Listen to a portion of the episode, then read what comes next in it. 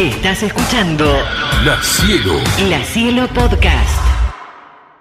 Y hoy en un rol que lo tiene como el cerebro del armado futbolístico de estudiantes, ¿no? Y hablamos nada más y nada menos que de Marcos Angeleri. Claro que en relación con otros actores, pero el, el tablero de mando está en él. Marcos, gracias por tu tiempo. Tomás Yaques, Walter Episcopo, Julián Barbetti, quien te saluda. Luciano Zafiro, lo hacemos en Cielo Sport. ¿Cómo andás? ¿Qué tal, muchachos? Buen día, buenas tardes para todos. ¿Pudiste, ¿Pudiste frenar en el medio? Ya vamos al mercado a estas últimas horas o últimos días. ¿Pudiste frenar y ver cómo ha pasado ese tiempo y cómo en el mismo lugar vas teniendo otras responsabilidades? No, intento de no, de no frenar. No me encuentro cómodo en ese lugar. Eh, creo que tampoco lo amerita y intento estar eh, activo. Eh, ocupando, solucionando cosas, eh, intentando lo mejor siempre y me asienta bien, eh, me gusta, eh, entonces intento hacerlo de esa manera. Pero, pero algún recuerdo aflora cada vez, cada tanto. No, pero, pero más que nada cuando me junto con los muchachos, que empezamos a recordar viejas épocas, viejos momentos, cosas que hemos vivido, por ahí en algún asado o en alguna charla, en algún lugar que nos encontramos, pero no más que eso. No, no, no, no soy muy de... De, lo reflexivo. en esa nostalgia. No, no, no. Pienso siempre para adelante y a futuro. Imagino igual que con, con Enzo Pérez algo habrán recordado y ayer con Mariano Andújar que anduvo por también el, por el country, eh, ya que estoy te pregunto, eh, ¿lo de Mariano fue una visita nada más o hay alguna posibilidad de que en algún momento se sume al club? Fue una visita lo de Mariano ayer. Bien. Ahí está, te respondió. ¿Te queda claro? Sí, sí, perfecto. ¿Cómo está el mercado de pases, Marcos? De lo que planificaron a lo que fueron atravesando y pensando en un punto final para terminar de definir el plantel. ¿Dónde están hoy parados? Estamos bien porque todo lo, lo que suponíamos que iba a llegar a pasar nos, nos anticipamos a, hacer un análisis y un scouting de las posibles salidas que íbamos a, tener en este mercado de pases, que efectivamente se terminaron de concretar y para eso eh, no improvisamos y ya veníamos trabajando hace un tiempo en, las posiciones puntuales que el mercado eh, terminó indicando que, se iban a ir, que se terminó dando las, salidas de los jugadores que se fueron y para eso trajimos los jugadores que trajimos con un análisis previo de ya hacía un tiempo, así que bastante conforme con, con el mercado de ventas que hicimos y con el, con el mercado de incorporaciones. Un mercado ruidoso, ¿no? Por, por sobre todo por la magnitud de lo que generó. Estudiantes venía de ser campeón en la Copa Argentina, había futbolistas que retuvieron durante un tiempo en competencia en, en la Copa Sudamericana, sin, sin, lugar a dudas, previo a aquel, aquel último partido o aquella última llave, y en definitiva ese andar del 2024 generó que muchos de los titulares hoy no estén. Decís, estábamos preparados no solo para la salida, sino para quienes iban a venir. El otro día Domínguez dijo, quienes llegaron no llegan a reemplazar, vienen a hacer su trabajo. También me imagino que para vos en ese rol de, de, de búsqueda, de análisis y de diálogo constante con el entrenador, que cada futbolista pueda aportarle su valor agregado a este equipo que está muy consolidado, plantel que está muy consolidado, me parece que es lo determinante, ¿no?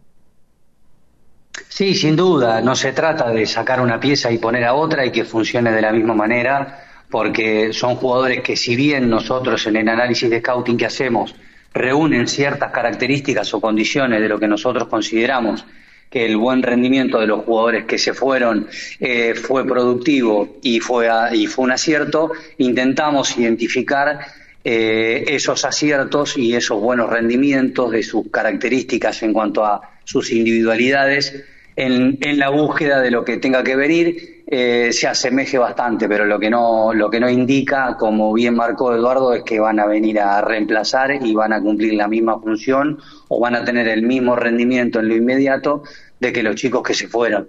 Eso eh, está más que claro, no, creo que no, no, no hace falta decirlo y comentarlo, eh, pero sí es verdad que tenemos eh, ciertos parámetros en donde nosotros nos, basamos para tener eh, un, una dirección eh, para donde nosotros consideramos que tenemos que ir para cuando los jugadores que se van, los que, los que vengan a reemplazarlos, eh, tengan similitudes o cosas que se parezcan. Ah, Marcos, hablando de esto que decís de, similitudes y cosas que se le parezcan, eh, vos ayer en una nota con Radio de Provincia, con los colegas de Provincia, contaste que están buscando un reemplazo por la salida de, de Benja. Em, no llegué a entender bien, no me quedó del todo claro si hay una opción superadora a la que están apuntando y después aparecen las posibilidades de Tiago Palacios y Vicente Taborda, que son dos nombres que, han trascendido. Eh, ¿La situación es esa? ¿Hay una opción superadora por sobre Tiago Palacios y, Taborda? No, nosotros tenemos un, lugar o consideramos que hay una posición que debemos eh, ocupar con un refuerzo más que es la de, no necesariamente tiene que ser el, el, jugador en sí, como vendría a ser el caso de Benjamín, por eso es decir, para reemplazar a, a Roleiser, no, identificar un jugador de esas características o de ciertas características similares a, la, a las de Benjamín, en lo que más se asemeje, porque por ahí de pronto no te encontrás con, con un jugador que tenga o que cubra todos esos casilleros. Eh, pero sí eh, podés encontrar jugadores que tengan algunas de esas eh, características o que demuestren en el lugar o en los clubes en donde están, de acuerdo al estudio o el análisis que nosotros hacemos con el equipo de scouting, que, eh, que nos pueda brindar eso o, dar eso de lo que nosotros vemos que lo están haciendo en, su club eh, acá en estudiantes y es en lo que en lo que lo que estamos negociando y es en, en la búsqueda que todavía tenemos tenemos un tiempo más para eh, para seguir proyectando y tener un tiempo para poder cerrarlo. ¿Es, ¿Es, es, un nombre concreto o son posibilidades? ¿Son varios que están en análisis que cumplan ese, ese justamente análisis que, usted, que, ustedes recién decían? No, siempre contamos nosotros con, con dos o tres jugadores. Eh, nunca nos centramos en, uno porque nunca sabe si, si se va a poder dar o no. Entonces siempre tenemos ahí un backup de tres o cuatro jugadores y en base a eso lanzamos las, las negociaciones. ¿Y, ¿Y el tiempo es, es hasta este jueves o tienen esa semana posterior por haber vendido al exterior? Sí, tenemos tiempo hasta, hasta el viernes y posiblemente se nos pueda, se nos pueda llegar a extender. Es, eh, es algo en lo que estamos trabajando para ver si se nos puede eh, dar la posibilidad de tener una semana más. ¿Te, ¿Te, puedo pedir una reflexión de cada uno de los futbolistas que fue llegando? El por qué, digamos. Por ejemplo, la búsqueda del arquero fue emblemática, ¿no? Porque hubo varios nombres, porque incluso Eduardo Domínguez el otro día lo decía en conferencia, molesto con algunos que, dieron su palabra y que después no terminaron comunicando que la decisión no e, era no venir a estudiantes, pero hoy el arquero que llega en el post Mariano Andújar es Mancilla. ¿Qué detectaron de él en el seguimiento que venían haciendo y qué creen que le puede dar Mancilla a este plantel? Detectamos que dentro de, los eh, arqueros que se venían desarrollando dentro del fútbol argentino estaba, estaba entre los más destacados y, era eh, una cuestión en la cual nosotros veníamos trabajando ya hace un tiempo, sabiendo que la posibilidad de Mariano, si no era ahora, iba a ser en lo inmediato. Y le veníamos haciendo un seguimiento tanto a él como a dos arqueros que creíamos que estaban dentro de los mejores del fútbol argentino eh, después se, se, fueron presentando eh, casos puntuales y nombres puntuales, eh, como los que fueron surgiendo en, en, este, en este tiempo, el, cual se nos abrió ahí la posibilidad y consideramos que eran nombres que valía la pena tomarnos un tiempo para esperarlos y para ver si se podía concretar no se pudo dar en, uno, dos o tres casos en particulares, de nombre que ya lo saben. Y, bueno, nos centramos nuevamente en el análisis y en la búsqueda que veníamos haciendo hace un tiempo y elegimos a Matías para que esté con nosotros. Hay un nombre que, que, que ha llamado en el mercado de pases, no solo lo que impacta para adentro en estudiantes, sino también en el fútbol argentino y en particular en River después de su salida y es el de Enzo Pérez de todo lo que sabemos de Enzo y, que ustedes pueden analizar, ¿qué jugador crees hoy que es, este Enzo Pérez para este estudiante 2024, Copa Libertadores, Copa de la Liga y vigente campeón de la Copa Argentina en competencia? Todavía Enzo tiene mucho para dar desde lo futbolístico y creo que lo dejó más que claro en el último partido que disputó, o mejor dicho, en los últimos dos, eh, que le tocó disputar con nosotros, para no meterme en, en, en, lo que fue el año pasado, que estaba en otro club.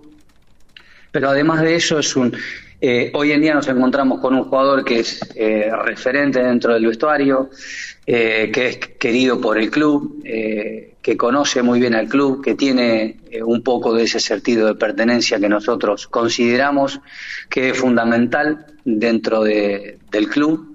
Y, y, en lo que respecta a lo futbolístico lo va a demostrar él mismo eh, con el correr de los partidos, más allá de, lo que mostró en estos dos primeros, eh, sin duda que va a terminar siendo uno de los pilares y, de los jugadores más destacados del equipo. Te llevo a Javier Correa, alguien que venían siguiendo, incluso que, precedía también a, a, tu trabajo, ¿no? Agustín el Flaco Alayes lo ha querido en varias oportunidades. Sí, era un hombre que ya había estado presente en otros mercados de pases. Con la salida de, de Mauro eh, consideramos que era, era una muy buena opción. Eh, te vuelvo a repetir, estábamos trabajando en, dos o tres y, él era uno de los, de los destacados y de los que nosotros eh, pusimos todo el foco para que se termine de concretar y así fue que lo pudimos resolver. Te pregunto por Eric Mesa, alguien que también eh, Eduardo Domínguez ha dirigido y que, llega en una posición emblemática. Justamente decías características que tengan características similares. Bueno, alguien que en el fútbol argentino puede tener características similares a quien se ha ido, Godoy. Sí, previendo que lo de Leo también tarde o temprano se iba a terminar dando. Eh, en los últimos dos mercados de pases había sonado eh, su nombre fuerte, no se terminó de concretar porque la intención nuestra fue poder aguantarlo lo máximo posible, eh, creyendo, pensando y confiando que eh, el, año que pasó íbamos a tener la posibilidad de, pelear por un título. Y así fue que hicimos un esfuerzo por él, eh, que terminó siendo determinante en, en lo que fue la, obtención de, del título. Y, y, en base a eso ya hacía tiempo que veníamos trabajando en la búsqueda de un reemplazante para él y así fue como eh, detectamos a, Eric junto con, con otros dos chicos más. Siempre, te repito, intentamos eh, hacerle seguimiento no solamente a uno, sino a dos, tres o cuatro jugadores y, y bueno, terminamos definiéndolo por Eric. El último, por lo menos de los que hoy están, es Edwin C3, a quien han presentado por lo menos el club en la jornada de hoy. ¿Qué características tiene, qué particularidad los ha llevado en el seguimiento a, a, detectar y ponderar para que hoy sea refuerzo, incluso con la compra de un porcentaje del pase? Detectamos que era un jugador de características que nosotros no teníamos en el plantel y que considerábamos que en lo que fue el desarrollo a lo largo del año pasado lo necesitábamos.